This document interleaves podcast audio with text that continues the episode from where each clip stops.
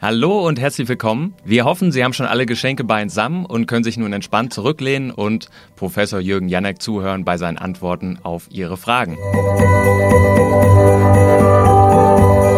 Geladen, der Batterie-Podcast mit Daniel Messling und Patrick Rosen.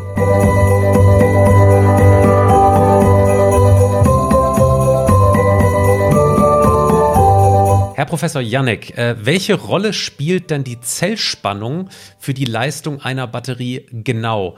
Jetzt äh, versuchen Sie mal äh, dem Hörer da draußen, der Hörerin mhm. da draußen, äh, das zu erklären, die vielleicht nicht so gut in Elektrochemie, äh, speziell ja. Physik ist. Welche Rolle spielt jetzt die Spannung speziell? Ja, also für die Leistung, für die elektrische Leistung äh, einer Batterie, also einer Spannungsquelle, wie aber auch jedes Verbrauchers, ist entscheidend, welche Spannung tatsächlich über das Gerät abfällt, meiner Batterie, also welche Spannung liefert diese Batterie und gleichzeitig am Ende für die Leistung, welcher Strom kann gezogen werden. Und die Leistung, die elektrische Leistung ist das Produkt aus der Zellspannung und dem Strom. So, jetzt äh, ist es so, dass wir wissen, über das Ohmsche Gesetz hängen auch wiederum Strom und Spannung zusammen. Also Spannung ist das Produkt aus dem Strom, den wir ziehen wollen, und dem Zellwiderstand. Das heißt also, je höher der Strom, desto höher wird auch der, der, der Spannungsverlust in einer Zelle abhängig von ihrem Widerstand. Und äh, wenn wir dann den Strom ersetzen, dann ist I gleich U durch R und dann steht da plötzlich unsere Leistung, die eigentlich das Produkt aus Spannung und Strom ist, U Quadrat durch R. So, da ist die Spannung zum Quadrat da drin. Das, die Spannung ist erstmal sozusagen von ganz zentraler Bedeutung äh, für die Leistung einer Zelle. Deshalb ist es erstmal prinzipiell gut, mit der Spannung hochzugehen. Und auch die elektrische Energie, die wir speichern können in der Zelle, ist ja das Produkt aus einer Zellspannung und einfach schlicht und der Menge des Lithiums, das wir dann speichern können. Wenn ich jetzt an die, an die Lithiumzelle denke, ne? also mal, mal sozusagen äh, Ladung, die wir speichern können. Also auch da ist es gut, eine möglichst hohe Spannung zu haben.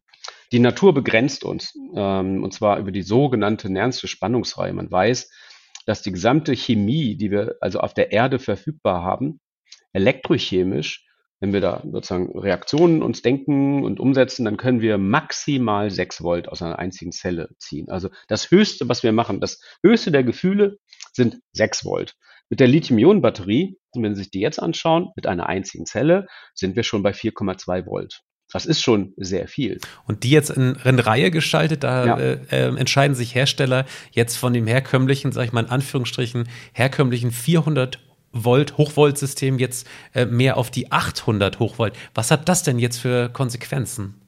Ja, da geht es dann natürlich vor allen Dingen einfach schlicht und ergreifend um die Ladegeschwindigkeit auch, denke ich, bei den, bei den Zellen. Denn die, die Packs selbst, die werden natürlich nicht auf so große sozusagen Zellspannung ausgelegt, weil das einfach auch dann sicherheitstechnisch Gründe hat. Aber vielleicht noch ein Aspekt. Also äh, erstmal führt also eine höhere Zellspannung zu mehr Energiedichte, zu höherer Leistungsdichte. Und es ist dann insbesondere so, ähm, grundsätzlich ist ja so, Sie wissen ja, wenn Sie eine Zelle aufladen oder sie entladen, meistens laden Sie schneller als Sie entladen, erwärmt sich die Zelle. Wir verlieren immer Energie durch Wärmeverluste. Und ähm, diese Wärmeverluste rühren, rühren her durch Widerstände, innere Widerstände in der Zelle. Und wenn wir eine höhere Spannung haben, sind diese Widerstände und die Spannungsverluste natürlich relativ nicht so schlimm. Also wenn Sie, sagen wir mal, ein halbes Volt verlieren bei 4,5 Volt, dann sind Sie immer noch bei 4 Volt. Wenn Sie aber bei 2,5 Volt, 0,5 Volt verlieren, dann ist das deutlich schlechter. Das heißt, es ist grundsätzlich in jeder Hinsicht gut, eine hohe Zellspannung zu haben, auch wenn man sich damit eine in der Regel natürlich auch äh, das Risiko einer größeren Instabilität sozusagen der Zellkomponenten gegenüber äh, einkauft. Aber das muss man dann durch geschicktes chemisches Design, äh, würde ich sagen, dem, dem muss man durch chemisches Design begegnen. Bei LFP-Batterien wird ja das Thema Sicherheit immer sehr hervorgehoben.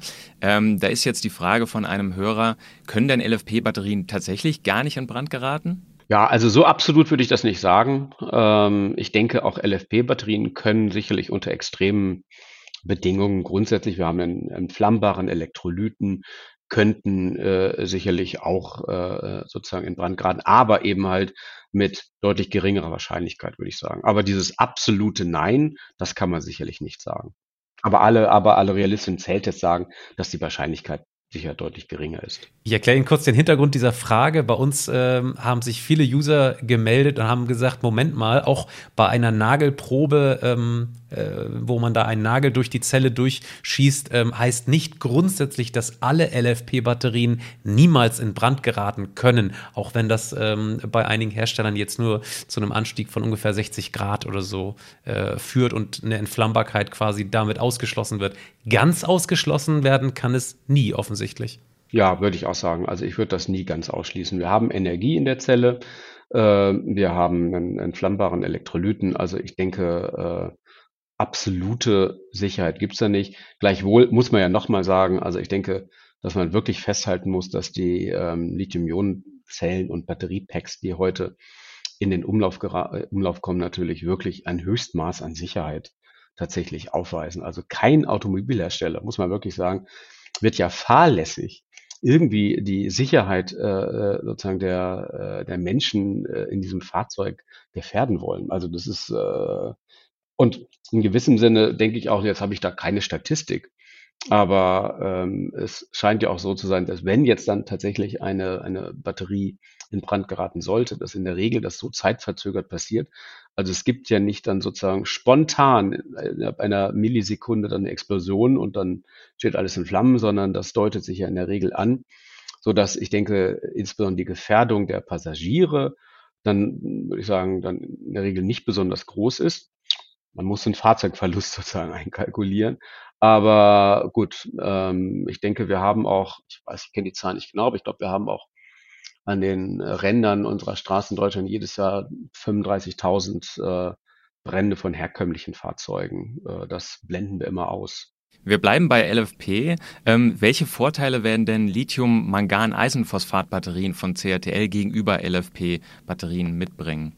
Ja, das ist äh, in der Tat eine interessante Materialentwicklung, äh, von der ich glaube, aber da äh, ähm, würde ich sagen, äh, da bin ich nicht ganz sicher, aber ich glaube, das ist eine Materialentwicklung, die von Umicore ausgegangen ist, einem Materialhersteller. Also das Lithium-Eisenphosphat, im Lithium-Eisenphosphat wird das Eisen zu einem gewissen Teil durch Mangan substituiert. Beides, Eisen und Mangan, komplett ressourcenunkritische Metalle. Also ähm, könnte man sagen, fast beliebig verfügbar. Ähm, und äh, es äh, scheint so zu sein, dass man damit eine etwas höhere Energiedichte erreichen kann, von vielleicht 10 bis 15 Prozent. Und ich glaube, Build Your Dreams in China äh, wird äh, offenbar mit diesen Batterien äh, an den Start gehen. Äh, aber da bin ich jetzt auch nicht ganz, äh, ganz sicher. Aber es hat, hat gewisse Vorteile in der Energiedichte, so dass man natürlich mit solchen Lithium-Eisen Manganphosphatzellen nochmal ne, einen kleinen Schlag besser wird als die Lithium-Eisenphosphatzellen. Und nochmal zur Erinnerung, die Lithium-Eisenphosphatzellen, die ja aufgrund einer kleineren Zellspannung und einer nicht so hohen Speicherkapazität des Lithium-Eisenphosphats eigentlich deutlich, äh, ähm, kann man sagen, eine deutlich geringere ähm, spezifische Energie oder Energiedichte als die NCM-basierten Hochleistungszellen haben. Äh, sie sind aber intrinsisch sicherer und deshalb kann man in Batteriepacks Lithium-Eisenphosphatzellen mit einer höheren Dichte verbauen und damit holt man sich auf der Pack-Ebene einen Vorteil gegenüber den NCM-Zellen, die sozusagen mehr Sicherheitsvorkehrungen brauchen in der Zelle, äh, womit man dann, naja, äh, dann recht gute Batteriepacks bauen kann. Und das scheint auf Pack-Ebene dann auch nochmal über die Substitution, eine Substitution von Mangan etwas verbessert zu werden. Ja, man könnte sagen, das wird dann sozusagen vielleicht hoffentlich eine Premium-LFP-Zelle in gewissem Sinne. Ne? Das schauen wir uns gerne noch mal in einer eigenen Folge vielleicht an. Also LMFP-Batterien. Eine andere Zellchemie, die haben wir vor ein paar Monaten hier äh, thematisiert, und zwar Redox Flow Batterien. Und da fragen sich unsere Hörerinnen und Hörer natürlich seitdem, wann ist es denn endlich soweit äh, für den Durchbruch der Vanadium Redox Flow Batterien? Haben Sie da irgendwie neueste News für uns? Niemals. also, ja, also äh, das war jetzt sehr verkürzt und äh, also ich muss man das äh, äh, begründen, was man sagt. Also, ja, die Vanadium-Redox-Flow-Batterie ist ein Konzept, in dem, also die überhaupt die Redox-Fluss-Batterie ist ja ein Konzept, die fast brennt, wie eine Brennstoffzelle funktioniert. Man hat eine Membran, Elektroden auf den Seiten und die äh, Elektrochemie durch Redoxpaare findet dann sozusagen quasi, die strömen dann durch die Zelle und äh, man hat große Tanks in denen dann im Grunde genommen der Elektrolyt geführt wird und dann kann man im Grunde die Größe des Speichers fast unabhängig von der Größe der elektrochemischen Zelle skalieren. Das ist so die Hoffnung, dass man damit Großspeicher bekommt. Ich kann vorwegnehmen, also die, wenn man das als System für ein Fahrzeug bauen würde, landet man im Prinzip bei der Energiedichte eines Bleiakkus. Das wird man also auf keinen Fall nutzen. Das heißt also im Fahrzeug, in einem Pkw schon gar nicht, aber also ich glaube nicht, dass das in der Fahrzeugtechnik zum Einsatz kommen wird, weil einfach die, die, die Energiedichte zu gering ist.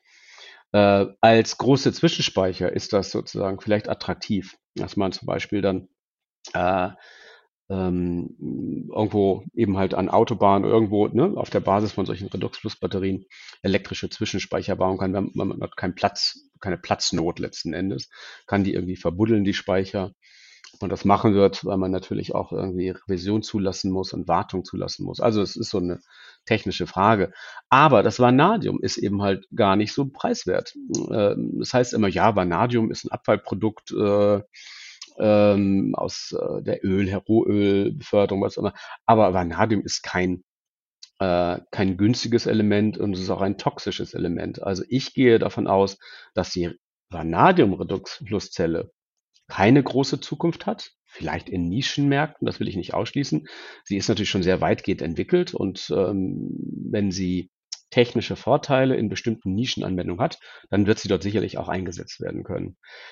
Das sieht etwas anders aus, wenn man zu anderen Redox-Systemen geht, die insbesondere auf wässriger Basis umgesetzt werden könnten äh, so dass man dann also auch ökologisch ne, unkritisch ist. Und der Hoffnungsträger an der Stelle sind natürlich einfache organische äh, äh, sozusagen Moleküle, die dann gut wasserlöslich sind und ähm, zyklisiert werden können. Also solche organischen Redoxflusszellen sind in Entwicklung. Da gibt es auch äh, spannende Startups, also die Firma CM Blue zum Beispiel in Alzenau ist da, äh, segelt da hart am Wind. Und ähm, das ist sicherlich eine spannende Entwicklung. Also Redoxflussbatterie wird sicherlich ihre Anwendung haben, stationär. Bei Vanadium bin ich wirklich sehr skeptisch. Wir sind wieder beim Thema Elektroautos. Ähm, Autohersteller optimieren ständig ihre Algorithmen, was die, äh, das Ladeverhalten der Fahrzeuge angeht. Ähm, das ist jetzt vielleicht ein bisschen schwierige Frage für Sie, aber vielleicht mhm. haben Sie da äh, trotzdem irgendwie was mitbekommen. Was wird denn da genau optimiert? Ja, ich denke, also ein, ein wesentlicher Punkt, den alle, die Elektrofahrzeuge fahren, ja sehen, ist insbesondere die starke Temperaturabhängigkeit äh, der Leistungsfähigkeit der Zelle. Also im Winter geht die Reichweite einmal nach unten, ne? äh, weil der Innenwiderstand der, der Zellen natürlich dann äh, nach oben geht und ähm, dann äh, muss man aufpassen, dass man dann durch ähm, schnell, also dann wird auch gar nicht so schnelles Laden plötzlich relativ zum Schnellladen und kann die Zellchemie zum Leiden bringen. Ähm, das sogenannte Lithium-Plating kann dann ein Problem werden, weil dann natürlich bei niedrigen Temperaturen ähm, dann das Lithium, insbesondere im Graphit, äh, immer langsamer wird. Und dann kann es sein, dass das, Graphit, dass das Lithium mal äh, ganz vereinfacht ausgedrückt einfach zu faul ist, ins Graphit reinzuwandern, zu langsam geworden ist und dann sich auf der Oberfläche als Lithiummetall abscheidet, was für die Zellchemie ganz sozusagen toxisch ist in gewissem Sinne. Ja, und ich denke, das, äh, das zu kontrollieren, insbesondere temperaturabhängig äh, die äh, Lade- und Entladealgorithmen, vor allen Dingen den Ladealgorithmus endlich zu optimieren. Ich glaube, das ist so ein ganz wesentlicher Punkt, den das Batteriemanagementsystem hinbekommen muss. Ich glaube, es wird im Wesentlichen immer darum gehen, wie gesagt, den Ladeprozess äh, zu optimieren. Ja, und dann ist es natürlich so, dass ähm, eine große Batterie aus eben halt sehr, sehr vielen einzelnen Zellen besteht die gemonitort werden, also die sozusagen überwacht werden. Und äh, äh, offenbar ist es so, dass äh, diese Überwachung, die Kontrolle der Verteilung der Leistung einer solchen Batterie zunehmend weiter verbessert wird. Also das ist auch etwas, muss ich sagen, da bin ich auch als Naturwissenschaftler ganz bescheiden geworden auf der Zeit. Ich sehe klar, äh, wir diskutieren immer das, was verbessert werden kann durch die Zellchemie.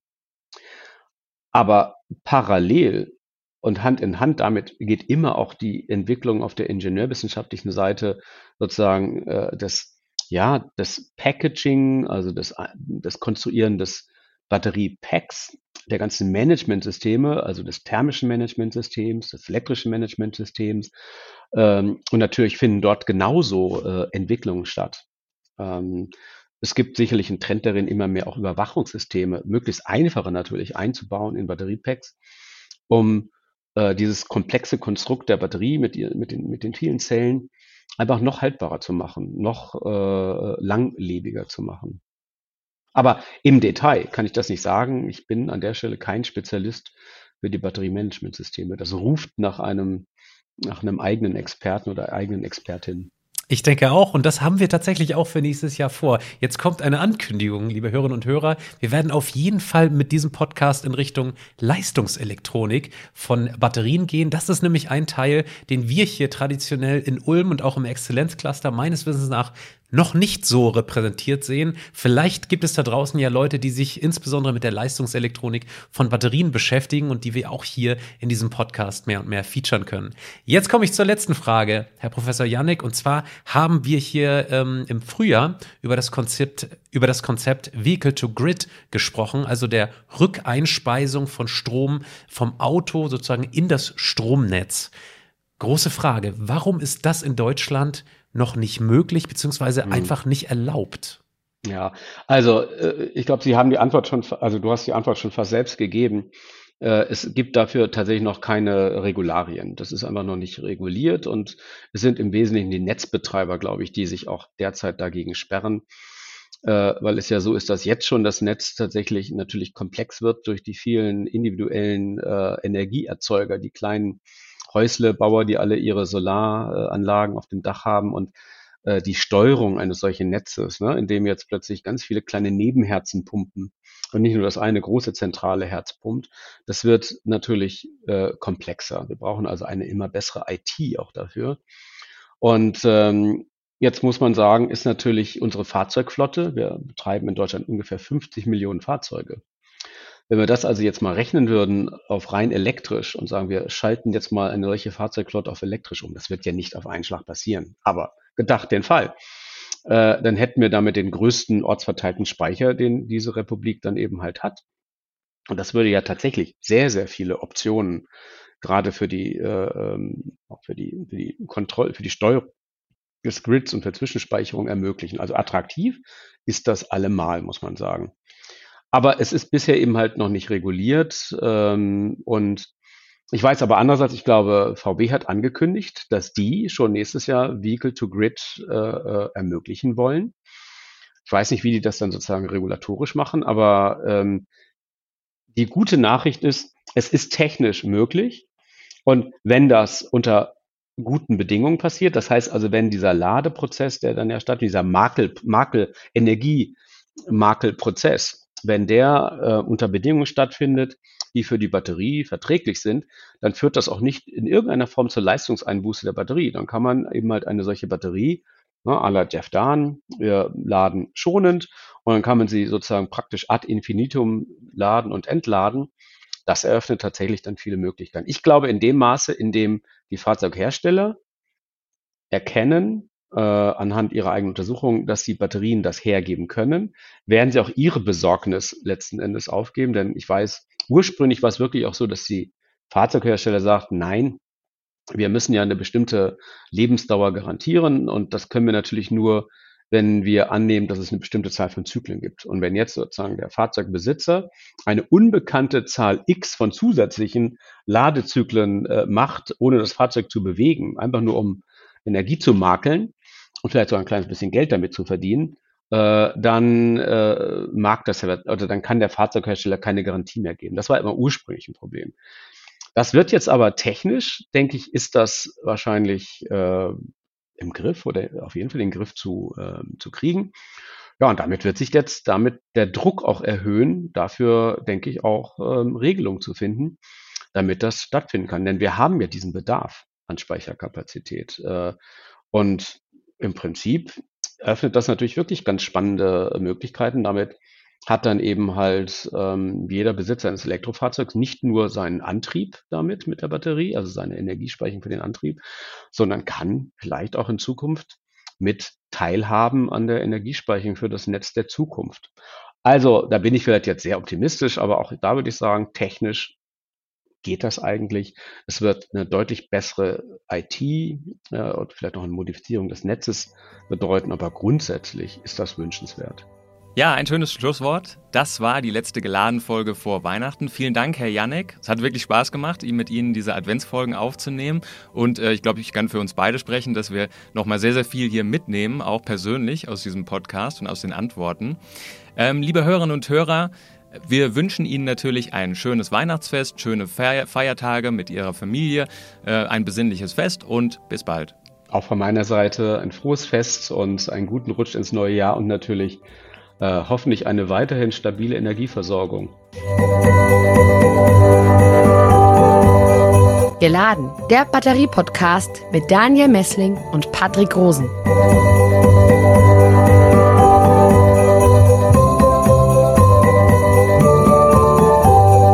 Dieser Podcast wurde produziert vom Center for Electrochemical Energy Storage Ulm und Karlsruhe, kurz Celeste einer Forschungsplattform des Karlsruher Instituts für Technologie, der Universität Ulm und des Zentrums für Sonnenenergie und Wasserstoffforschung Baden-Württemberg.